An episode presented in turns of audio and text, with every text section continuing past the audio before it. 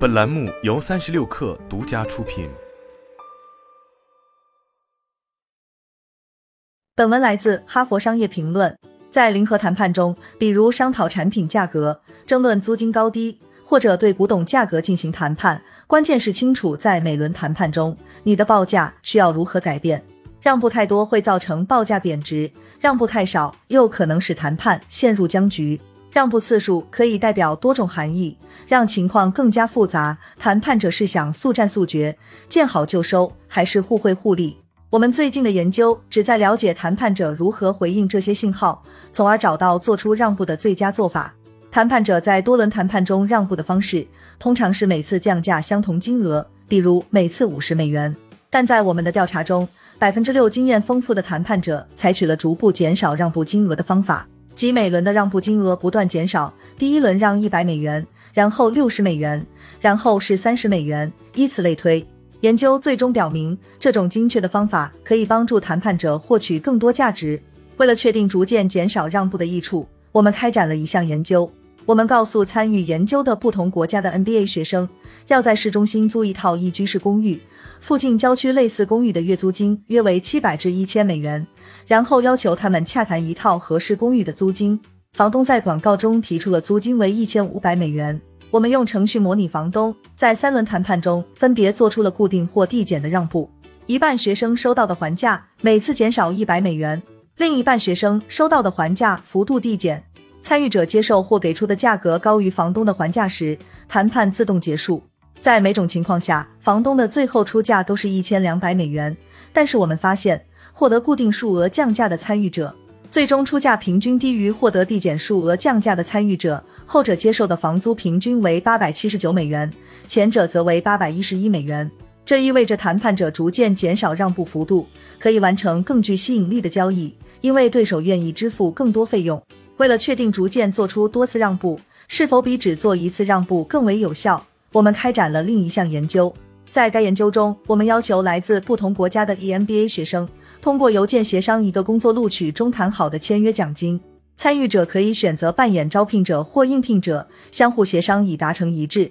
我们将首次报价定为两万美元，一半招聘人员会将报价逐次提高两千美元、七百五十美元和两百五十美元，最终报价为两万三千美元。另一半招聘人员则做出一次让步，直接将报价提高到两万三千美元。这一次，我们同样发现两组的平均最终报价存在很大差异。收到逐渐让步的候选人，最终接受的奖金平均为两万三千六百五十美元，而另一组候选人则显得更为雄心勃勃，最终谈下来的奖金为两万八千一百六十一美元。也就是说，与做出擅自让步的招聘人员相比，逐渐减少让步的招聘人花费平均减少了约四千五百美元。接着，我们开展了第三项研究，希望能够更加准确的了解谈判者逐渐减少让步的最有效幅度。我们发现。以中等幅度逐渐减少让步效果最好。为了测试这一点，参与者与模拟卖家协商购买一台一千五百美元的二手笔记本电脑。一些谈判者得到了三次固定数额的让步，其他谈判者得到了三次递减让步，但减少幅度各不相同。卖家以中等幅度逐渐减少让步时，参与者的平均出价最高。相比之下，卖家缓慢减少让步幅度时，参与者平均出价为九百五十七美元。卖家先让一大步。再继续小幅度让步时，参与者平均出价为九百三十七美元。卖家在每一轮谈判中保持让步幅度不变，获得的结果最糟，买方的平均最终报价仅为九百零九美元。这意味着谈判者需要在每一轮谈判中明显减少让步，引起对方注意，告诉对方接下来让步会越来越小，但要把握尺度，以免显得原始价格虚高，让对方觉得可以继续还价。打算逐渐减少让步的谈判者，应该先研究市场，了解大或小让步的标准。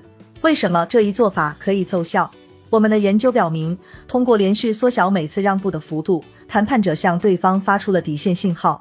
这样的信号会迫使对方降低目标，并做出让步，以免谈判陷入僵局。我们还发现，如果明确告诉交易对手已经到达底线，效果甚至会更好。在另一项研究中，我们再度用程序模拟房东进行租金谈判，证实了这一效果。房东逐渐减少让步，并表示出价已是最低时，参与者提出的平均报价甚至比模拟房东逐渐减少让步时更高。这意味着，如果在做出让步时，谈判者加上“这已经是我的底线了”等声明，结果更好。尽管谈判者在连续减少让步时可以要求获得更多价值，但我们同时要提醒大家，不要为此牺牲可能的双赢方案。在涉及多个事项可以添加额外条件或涉及长期关系的谈判中，通常可以实现双赢。通过逐渐减少让步来表明底线，可能会分散谈判者的注意力，导致难以达成互利的解决方案。同样，如果市场相对透明，根据市场研究更容易估计出双方底线时。我们也不建议谈判者采用这种方法。许多谈判者在开始谈判前并没有做好相关让步计划，但是在几轮谈判中逐渐减少让步的相对有效性，足以证明为什么应该在谈判前计划好让步的方式与幅度。